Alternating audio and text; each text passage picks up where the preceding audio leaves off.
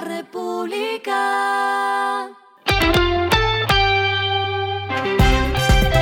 Al final de la jornada, esto es lo que debes saber sobre el comportamiento de los negocios, las finanzas y la economía. Las movidas de hoy fueron. La Bolsa de Valores de Colombia informó que la superfinanciera ordenó la suspensión de la negociación de la acción de Nutresa debido a que fue radicada en esa superintendencia la solicitud de autorización de oferta pública de adquisición, mejor conocida como una OPA.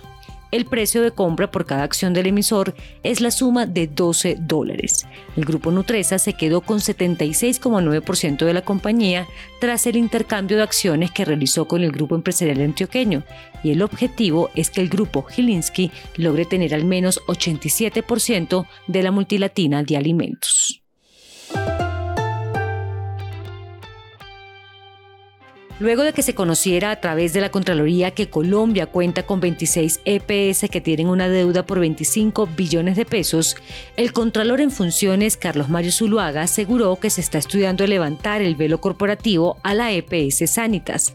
La entidad es la segunda con más acreencias en el listado revelado por el ente de control, suma 2,02 billones de pesos en deudas.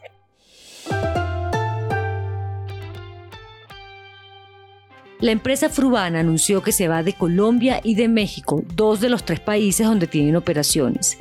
Entre las razones, la compañía aseguró que no lograron reunir el dinero necesario para mantener sus labores, excepto en Brasil, donde sí continuarán trabajando. En Colombia, Frubana ofrecía sus servicios en Bogotá, Medellín y Barranquilla. En México operaban en la capital, Ciudad de México. Lo que está pasando con su dinero.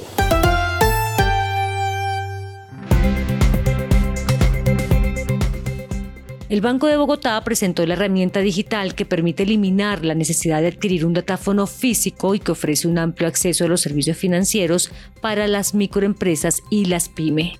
Se trata de Tap to Phone, que ofrece a estas empresas experiencias digitales más seguras y eficientes desde un teléfono Android, donde recibirán los pagos. Solo basta tener una cuenta vinculada al Banco de Bogotá.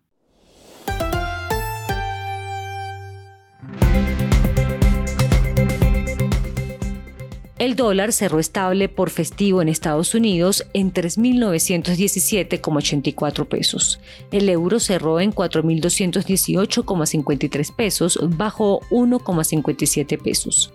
El petróleo se cotizó en 79,29 dólares el barril. La carga de café se vende a 1.448.000 pesos y en la bolsa se cotiza a 2,10 dólares. Lo clave en el día.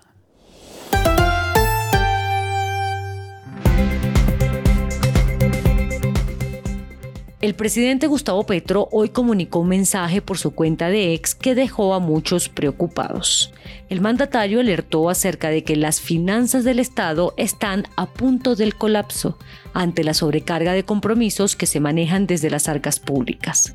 Parte de su extenso post en la red social dice, si ustedes suman las transferencias públicas que se hacen a las EPS con las transferencias públicas a fondos privados de pensiones, también agotados, con las de las concesiones de carreteras profundamente deficitarias, con el déficit de las comercializadoras eléctricas, con las transferencias al Fondo de Estabilización de Combustibles para subsidiar gasolina y diésel y al gran déficit presupuestario que creció por financiar la respuesta al COVID con la deuda pública y no desde la emisión como hicieron los países del norte, entonces sabrán que las finanzas del Estado están a punto de colapso.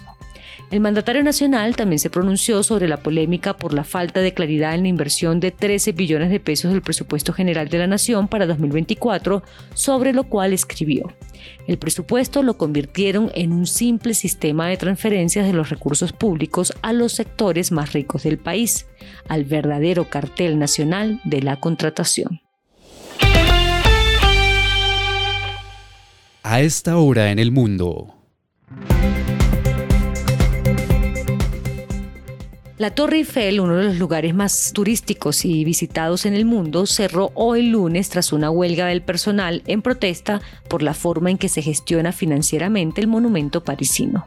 La huelga se conoce mientras París se prepara para acoger los Juegos Olímpicos 2024 que comienzan el 26 de julio y contarán con el metal de la torre en las medallas de los ganadores. Y el respiro económico tiene que ver con este dato. La República. Medios europeos hoy aseguraron que el jugador Kylian Mbappé ya habría elegido a su nuevo equipo luego de que el francés anunciara la semana pasada que no iba a renovar más temporadas con el Paris Saint-Germain. El Real Madrid, como se venía anunciando, sería el club que se quedaría con Mbappé, una marca de 193 millones de dólares en términos de valor de mercado, según el portal Transfer Market. Pese a estos anuncios, el equipo de Carlo Ancelotti no había confirmado el fichaje. La República.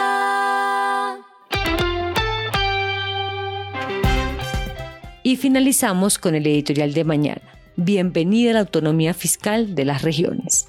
Poco a poco se abre una gran caja de Pandora en la forma como está organizado el país político y fiscal. Permitir que las regiones puedan avanzar en la autonomía es un salto. Esto fue Regresando a casa con Vanessa Pérez.